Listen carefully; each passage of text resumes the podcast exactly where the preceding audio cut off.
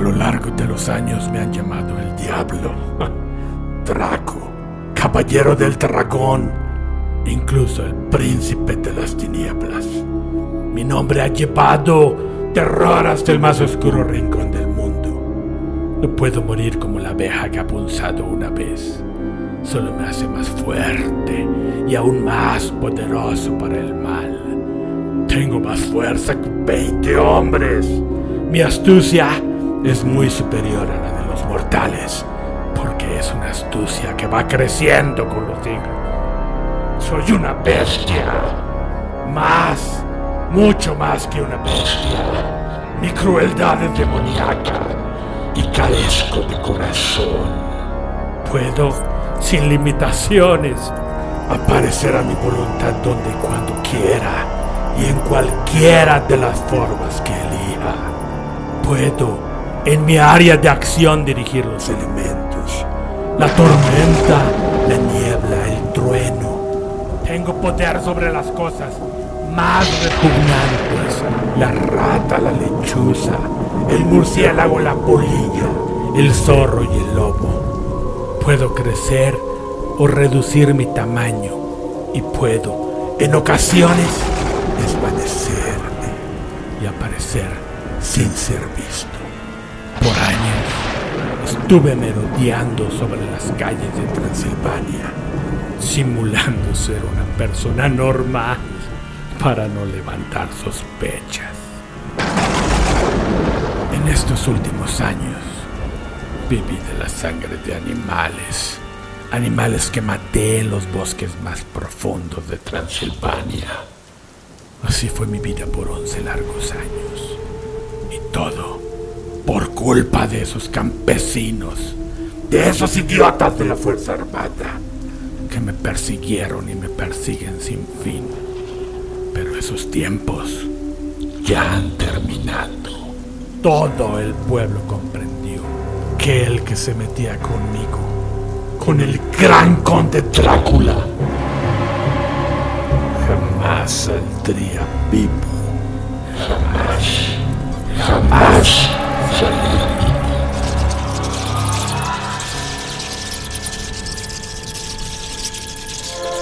911, what's your emergency? Do you believe in life on other planets?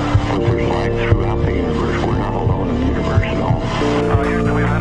face to face meetings between United States officials and extraterrestrials from other stars. UFOs are as real as the airplanes flying over your head.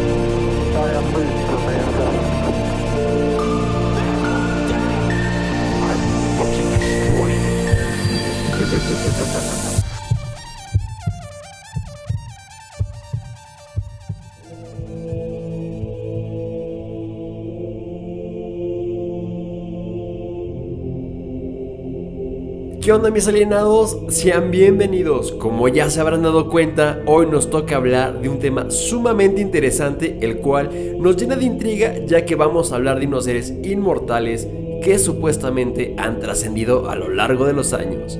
Un gustoso como siempre, ¿cómo estás? Gente alienada, ¿cómo están? Bienvenidos a Alienados Podcast. Hola Nenel, estoy muy bien, gracias. Y sí, tienes razón, este tema estará lleno de misterio ya que intentaremos sacar de su tumba la verdad o la mentira relacionada a estos seres inmortales que mencionas, los vampiros, que a lo largo de los años han inspirado a muchos escritores y películas, pero la pregunta es, ¿habrá existido o sigue existiendo esta fuente de inspiración?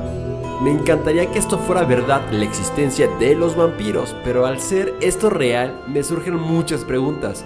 ¿Realmente eran seres inmortales? ¿Dónde se encuentran ahorita?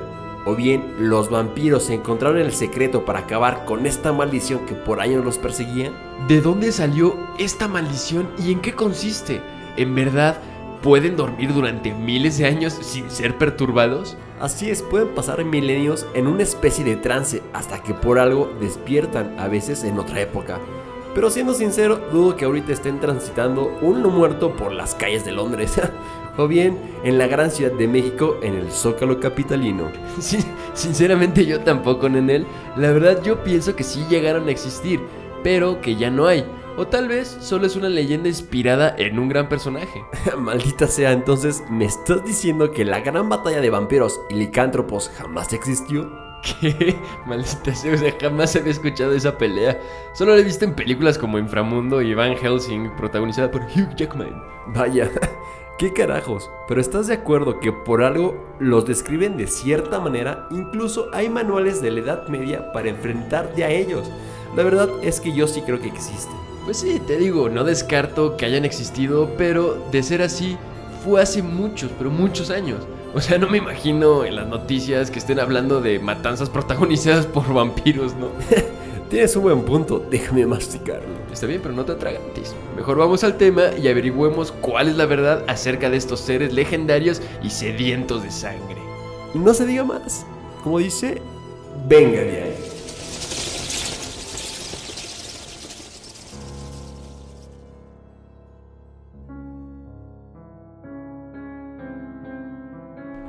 Vampiro es una criatura o espectro nocturno considerado como un muerto viviente, dotado con habilidades y poderes especiales como la clarividencia, fuerza sobrenatural, la transformación en algún animal.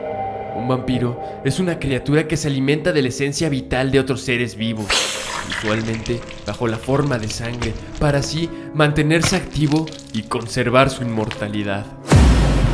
Los vampiros tienen características y ciertas habilidades y debilidades muy definidas a pesar de que en algunas ocasiones la regla puede romperse.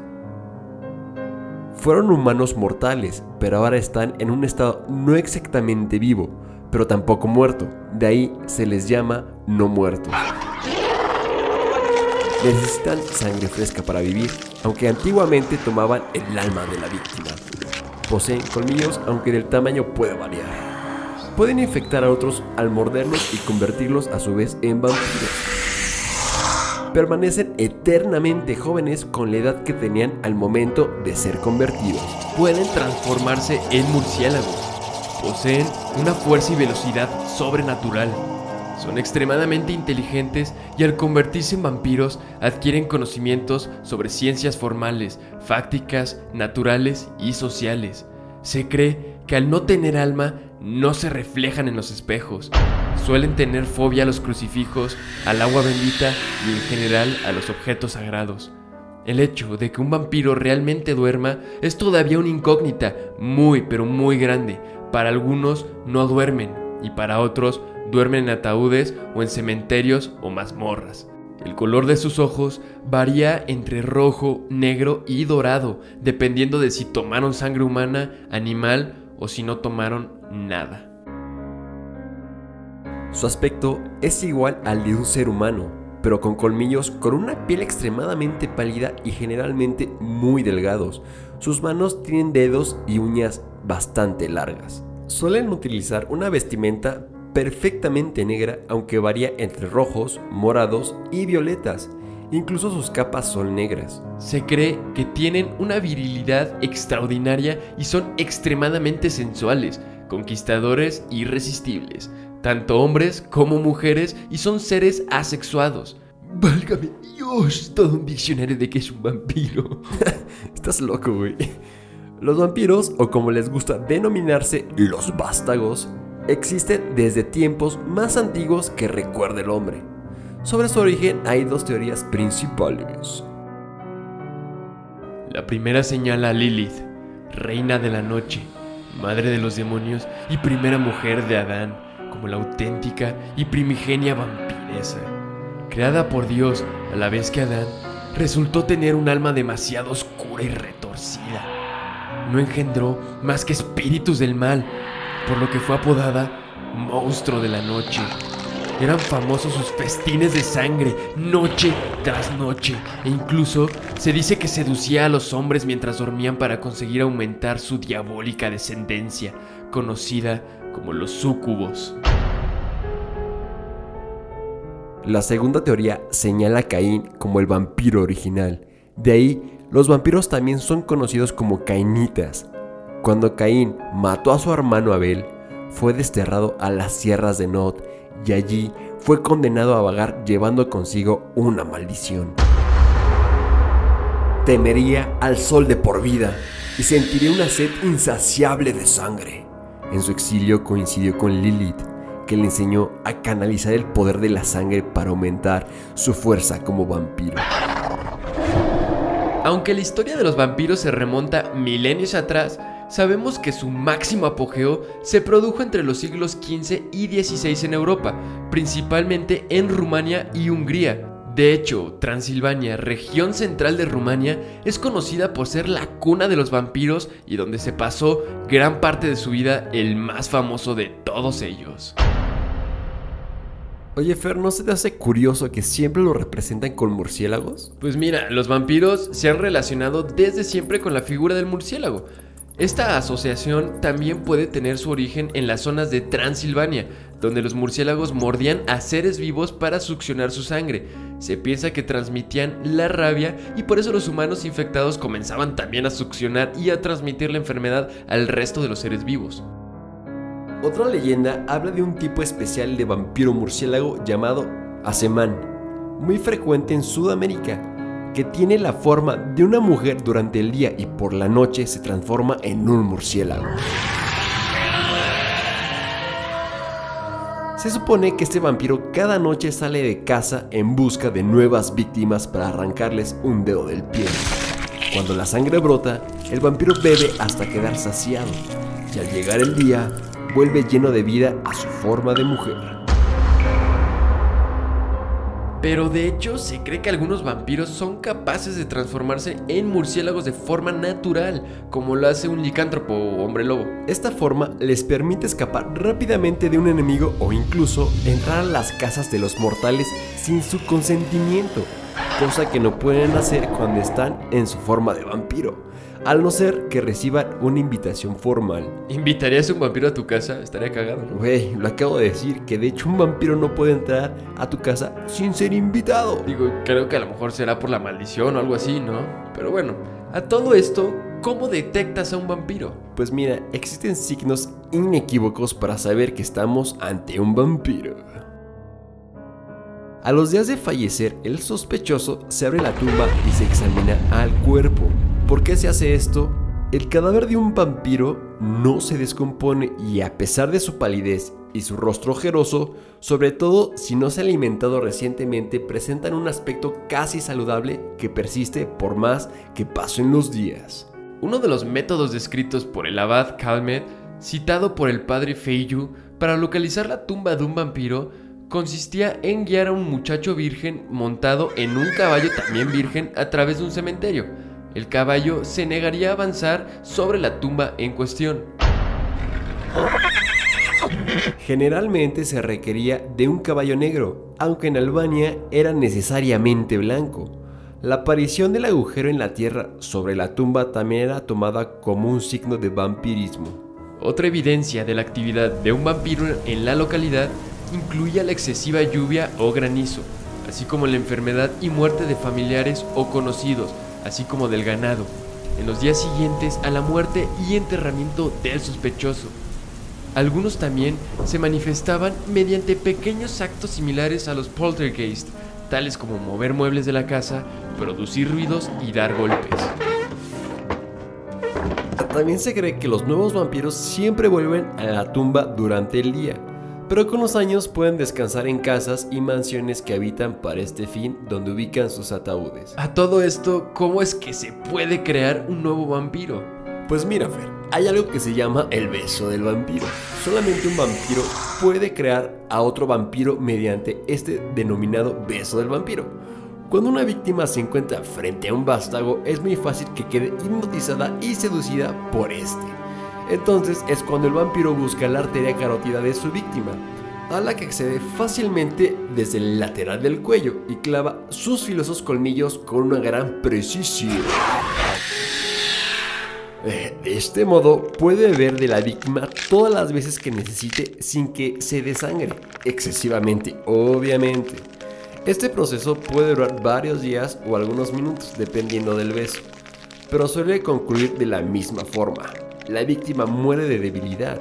Una vez que ya no quede sangre del mortal, Justo en el último aliento de vida, el vampiro creador llena con su propia sangre el cuerpo de la víctima. Puta, pues está medio complicado poder crear un nuevo vampiro, ¿no? Se supone que una sola gota de sangre vampírica sobre la boca del fallecido es suficiente para que despierte la sed y comience a beber. Pasando unos días o puede que incluso unas pocas horas el muerto despierte en su tumba como un vástago nuevo. Pero ojo alienados, no todos los besos de vampiro acaban con un nuevo vástago. Si el mortal no está desangrado y no muere, pero ha bebido la sangre de un vampiro, sigue viviendo normalmente aunque adquiere una nueva fuerza y vitalidad. Le afecta menos el paso del tiempo y su aspecto es de lo más saludable, pero se crea una dependencia con el vampiro de manera que podríamos decir que pasa a ser su esclavo, creando también un vínculo sexual y haciendo todo lo que el vampiro le pida por un poco más de su sangre. Es correcto, Fer, y regresando al nuevo vampiro, este conserva el mismo aspecto que tenía cuando estaba vivo. Aunque los más observadores notarán una mirada distinta, más primaria, cruel y salvaje. A mirada de un depredador cuyos sentidos son ahora más agudos. Su cuerpo no proyecta sombra alguna y desaparece su reflejo en el espejo. También empiezan a destacar sus alargados incisivos, normalmente contraídos hasta el momento de la caza. Las orejas ligeramente más puntiagudas, el mal aliento y en algunos casos el vello es abundante en las palmas de la mano. Al cuerpo del neonato llega también la muerte de los órganos. El corazón no late, los pulmones no respiran y el estómago tampoco hace la digestión.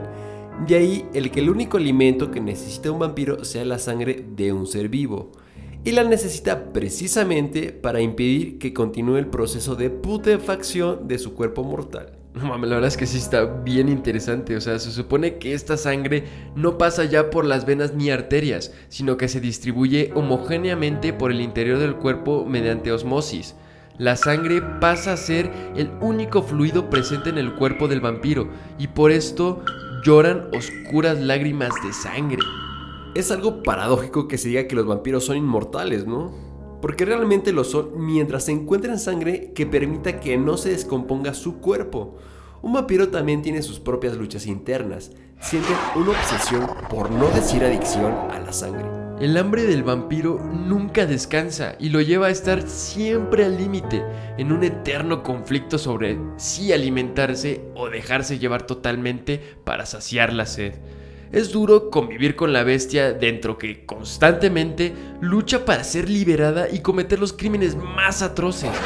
Solo los vampiros con gran autocontrol muestran esa poca humanidad que a veces parecen tener. Hablando de esto, vamos a pasar a los vampiros en sociedad. Sí, también la tienen.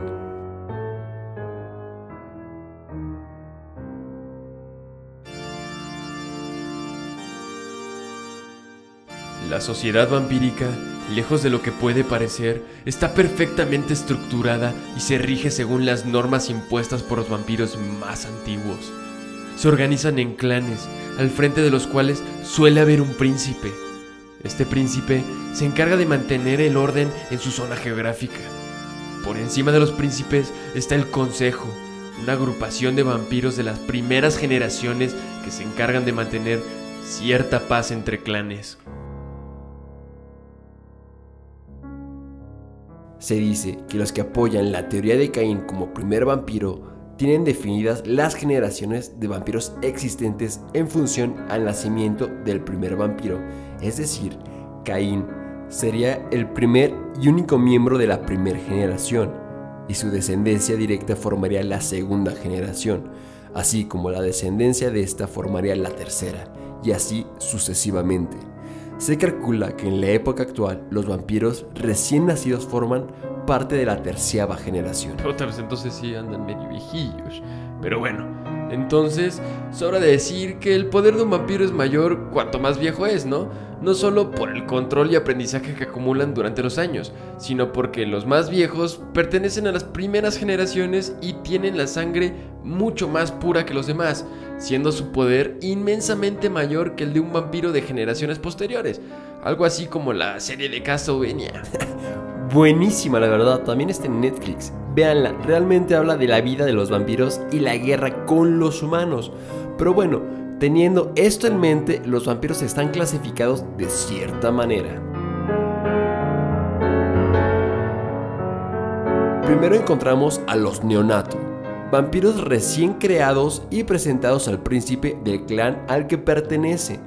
Existen algunos vampiros recientes que no pertenecen a ningún clan en concreto. Estos se denominan Kaitif. Segundo, tenemos a la supremacía del cazador. Según crece y cumple años, el vampiro aprende a desarrollar la fuerza y aumentar sus poderes. Algunos de los primeros atributos que adquiere son el carisma y un gran magnetismo sexual, pero son tan sutiles que un mortal no se da ni cuenta, aunque siente el deseo de acercarse al vampiro. Tercero están los Ancilla. Son vástagos jóvenes pero prometedores por su disciplina y control de su poder.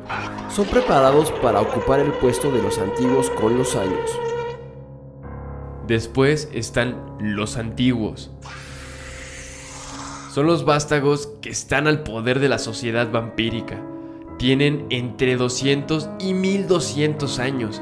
Se encargan de que se cumplan las normas de todos los vampiros. Después están los Matusalén. Esta posición la ocupan vampiros cuya edad alcanzan los 1200 años. Se produce un cambio realmente palpable pasan a parecer menos humanos, más ancianos y físicamente están más delgados. La bestia en ellos ha tomado el control y no tienen prácticamente humanidad. Son enormemente fuertes y fieros. Por último, tenemos a los antediluvianos. Los más antiguos y se piensa que solo existen en Europa.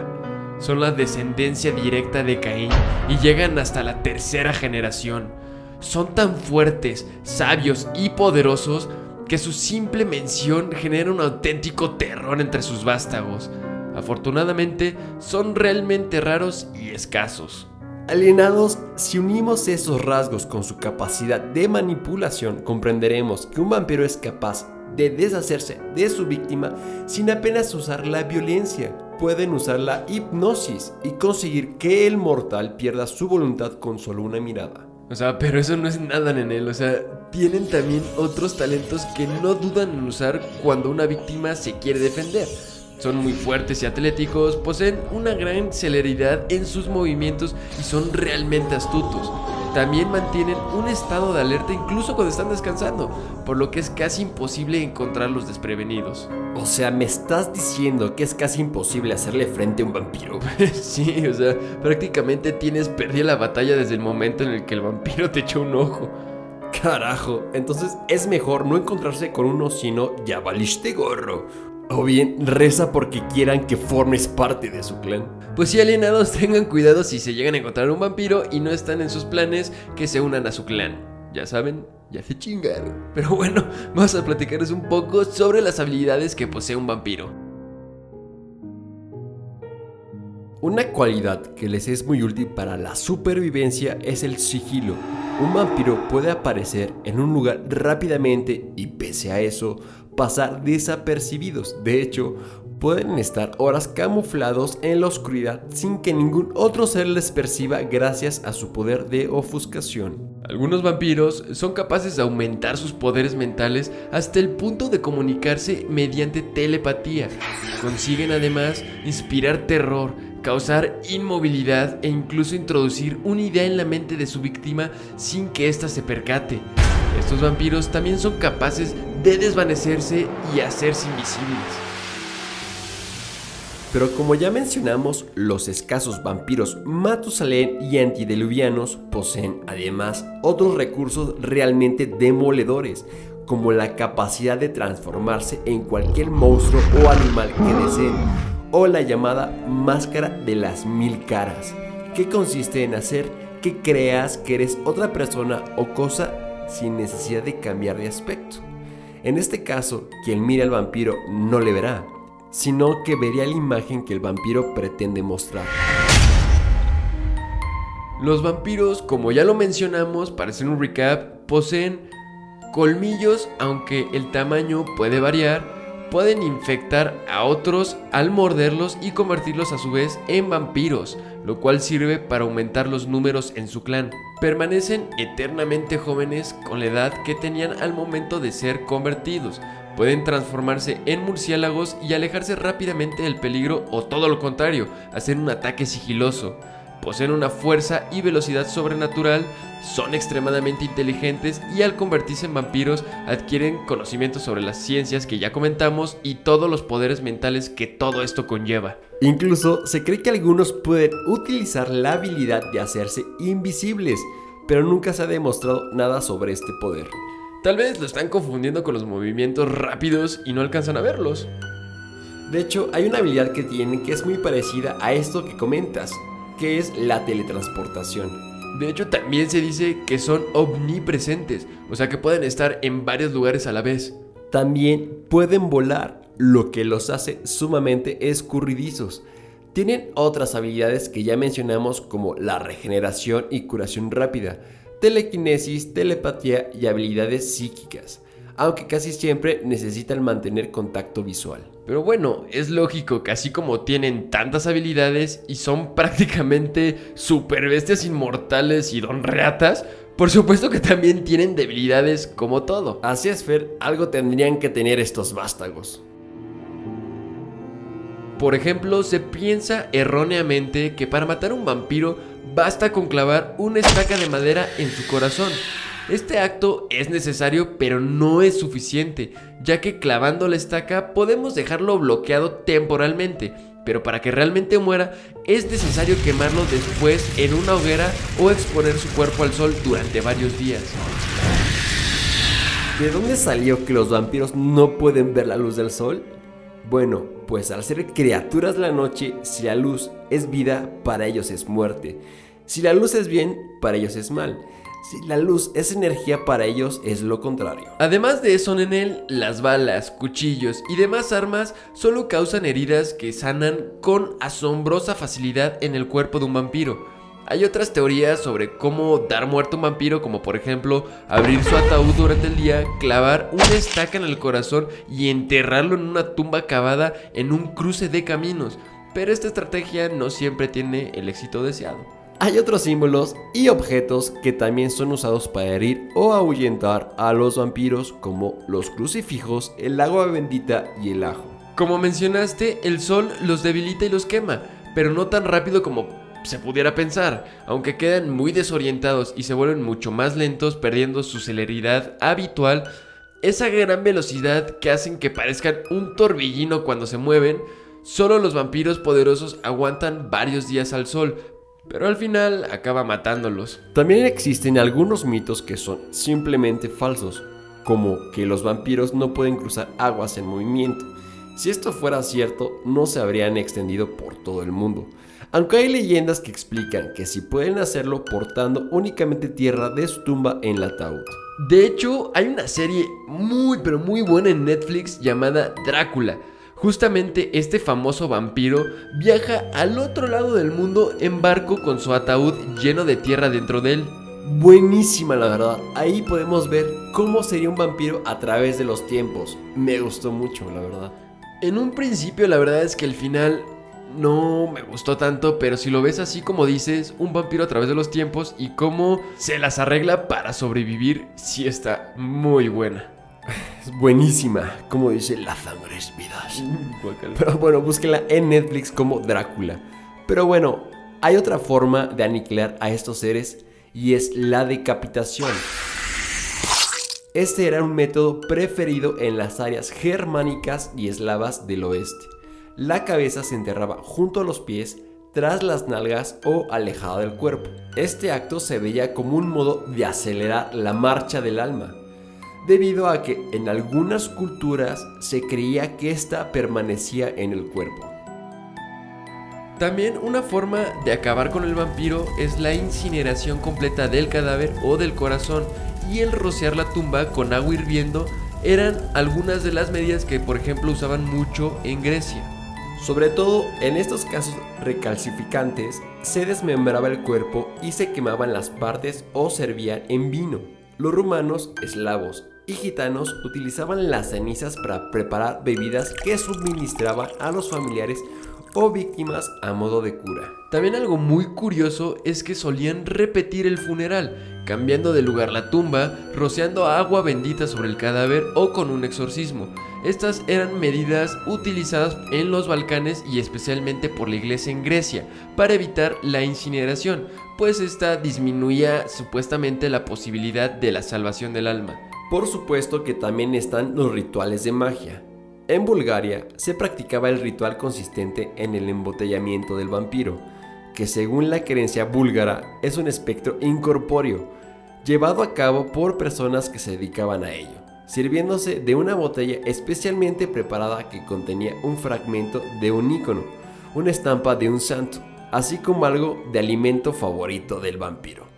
Este lo atraía irresistiblemente a su interior y el vampiro quedaba atrapado allí ya que el hechicero se apresuraba a cerrarla con un corcho. La botella, con el vampiro dentro, era arrojada al fuego para destruirlo.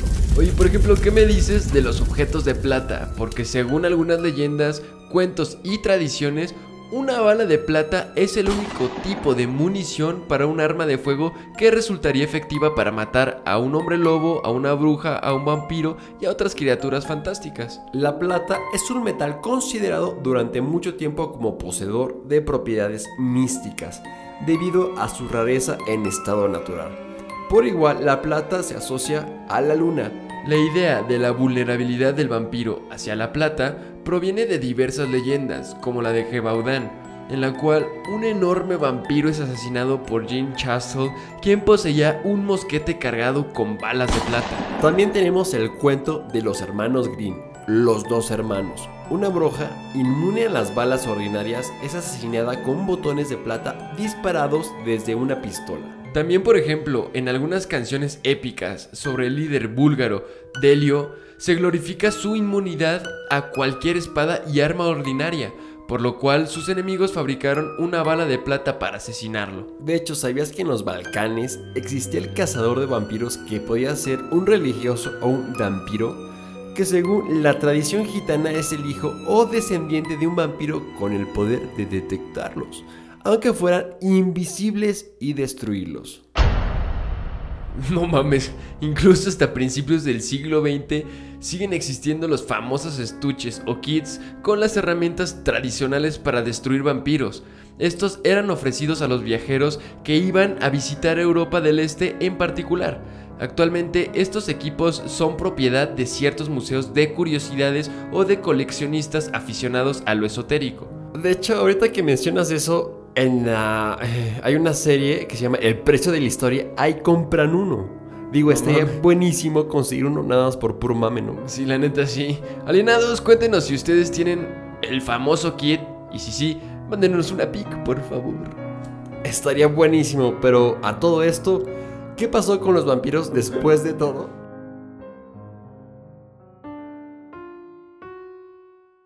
Durante el periodo de la Inquisición se consiguió mermar considerablemente el número de vampiros en Europa.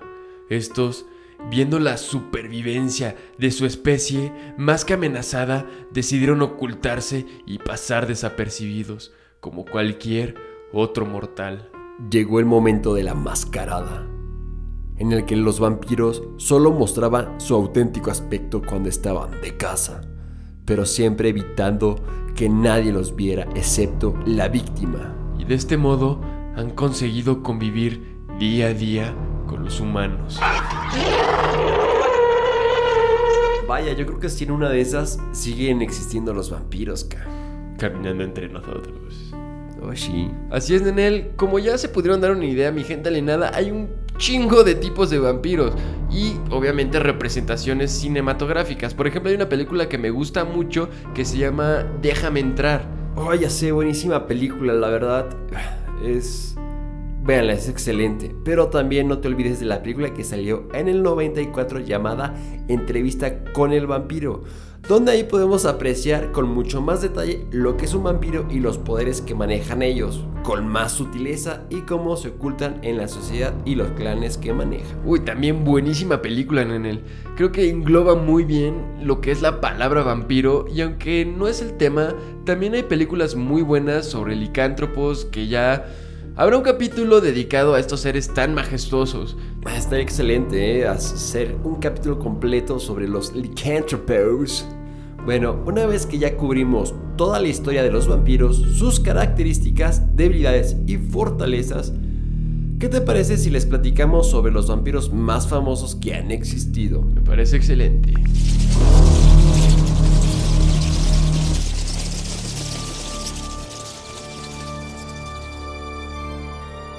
Hace 540 años, el 14 de diciembre de 1476, falleció en Transilvania el auténtico conde Drácula, Vlad Tepes.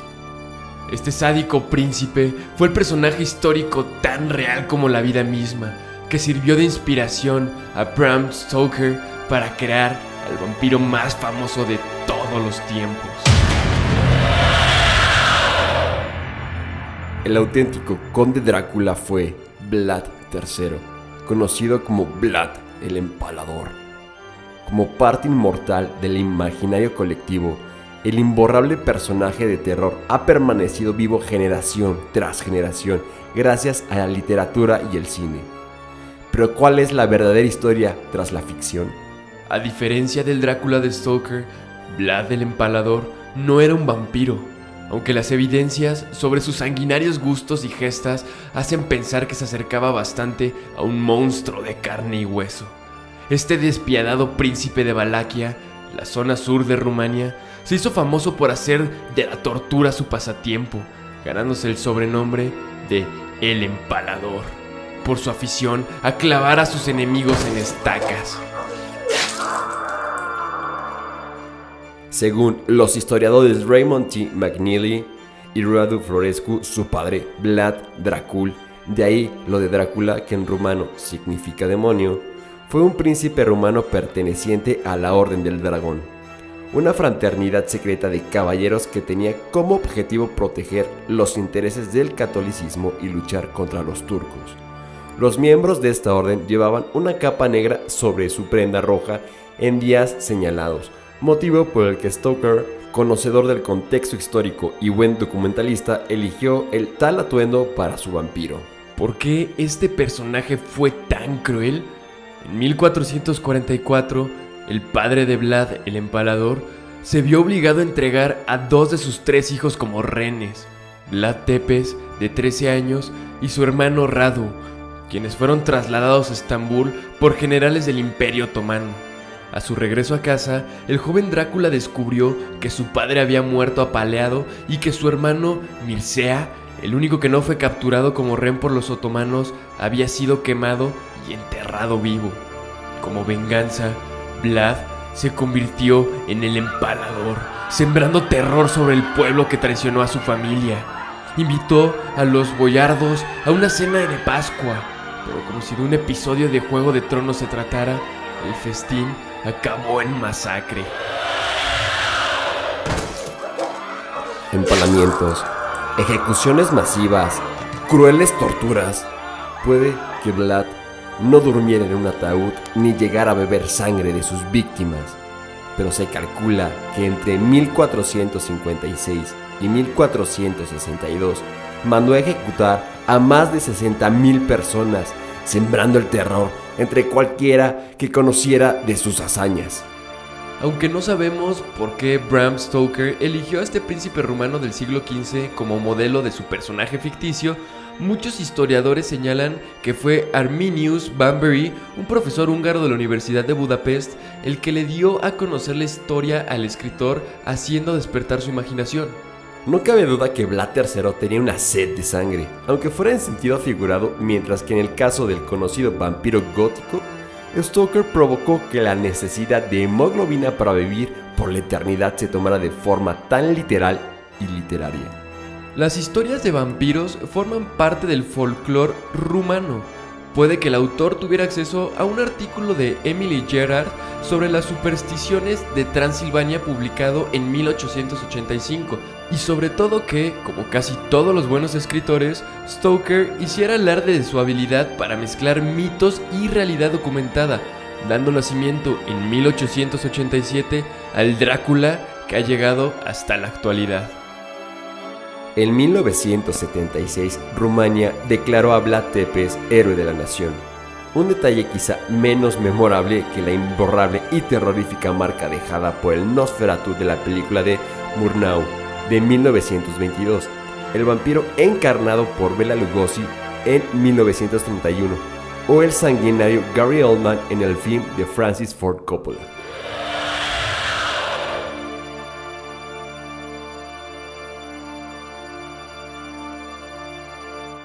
De no ser por Stoker y sobre todo por el séptimo arte, muy probablemente no conoceríamos la historia de Drácula, pero al menos habrás puesto remedio al desconocimiento generalizado sobre el hombre de carne y hueso que le antecedió. Alienados, a fin de cuentas, sin las historias sobre sus atrocidades, el vampiro inmortal ni siquiera hubiera existido. Tienes toda la razón, Fer.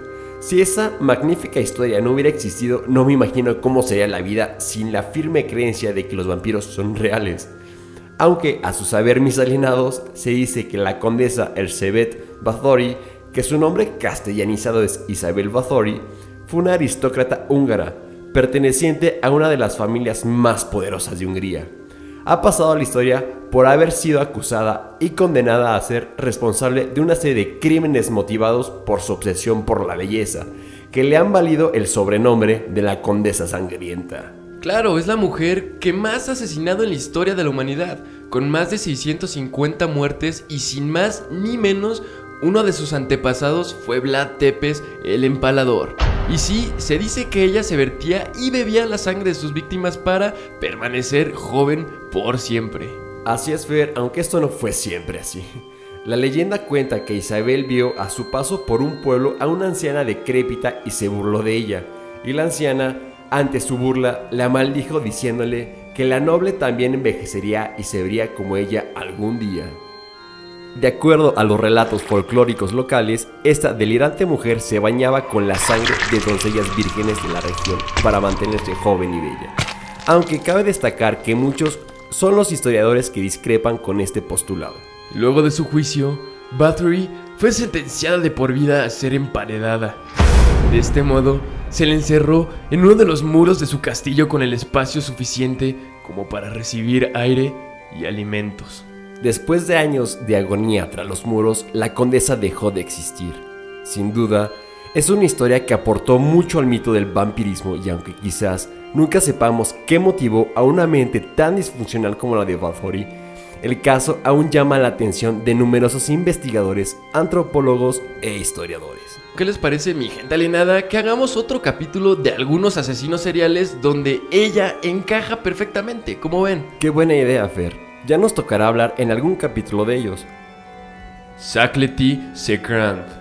Saclety ocupa un lugar primordial en lo que podría llamarse el vampirismo, puesto que en esencia es la primera persona que figura en un registro histórico bajo la nominalización de vampiro. Saclety fue un viejo campesino en la península de Istria, región que aún conforman los territorios de Croacia, Eslovenia e Italia. Es por ello una figura fundamental en el folclore del vampiro.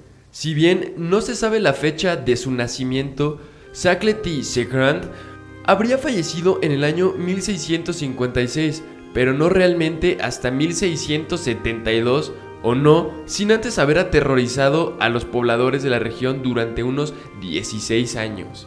En los documentos, los locales le llamaban el estrigón, lo cual se traduce como el vampiro, y según allí, se dice los pobladores eran acosados durante la noche, cuando éste recorría el pueblo golpeando la puerta de sus hogares.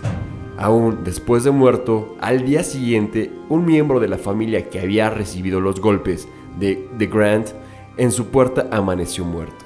Los pueblerinos, hartos de esta situación, decidieron enfrentar a este hombre en compañía del sacerdote del lugar.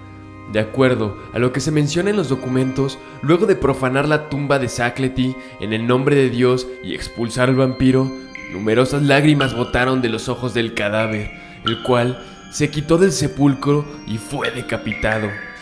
Hoy, este lugar tiene un gran valor antropológico, histórico, cultural y por supuesto que turístico. Por el momento, mis alienados, para cerrar con este capítulo, nos gustaría que nos comentaran acerca de qué piensan de los vampiros y su supuesta existencia, ya que sabemos hay muchas personas que creen firmemente en ellos e hicieron un culto dedicado a los no muertos. Y no solo eso, existió una secta pagana que creía en la existencia de los Upir, raza de vampiros implacables del folclore ruso, a quienes imitaban organizando tertulias aberrantes y llenas de excesos, donde se bebía la sangre de animales y en ocasiones incluso humana. Tienes toda la razón, Fer, pero dicha secta, los Upiri, fueron perseguidos durante años hasta que su número se redujo drásticamente. Esta secta se autonombró los Upiri. Finalmente fueron masacrados a las orillas de Volhov, sitio maldito desde entonces, donde dicha hierba, dicen, crece con una coloración rojiza. Imagínense alienados si esta secta aún estuviera con nosotros, en la actualidad sería brutal, pero como en esta y en otras sectas, sus miembros sobrevivientes terminan suicidándose, dando fin a todo. Cuello. Gente alienada, como hemos visto a lo largo de este podcast, este mundo está plagado de misterios seres sobrenaturales que hasta hoy en día siguen generando más preguntas que respuestas. Los vampiros, en este caso, han formado parte de nuestra cultura durante siglos, esas bestias sedientas de sangre que buscan librarse de la terrible maldición que los aflige y no los deja descansar en paz. Este mundo está plagado de leyendas, pero ¿qué tanto tienen de verdad? ¿Qué tan cerca está la realidad de la ficción? Vlad, el empalador, simplemente fue una inspiración o realmente hay alguien mucho más aterrador detrás de esta leyenda. Mis alienados, se nos terminó el tiempo, pero como ya sabe, no sin antes decirles que muchas gracias por escucharnos en sus jueves favoritos de Alienados Podcast. Pueden seguirnos en nuestras redes sociales como arroba alienados podcast y escucharnos en Spotify, iTunes Podcast y Google Podcast. Así es mi gente alienada, muchísimas gracias por estar cada jueves con nosotros en estos viajes por el tiempo en un nuevo capítulo cada semana. Nenel, como siempre, muchas gracias a ti por compartir este espacio aquí en la Balam, la cabina de Alienados Podcast. Al contrario, Fer, gracias a ti y como siempre, un gustazo compartir este espacio para nuestros alienados. Y un pequeño consejo, échense un homeoprazol antes de beber sangre humana.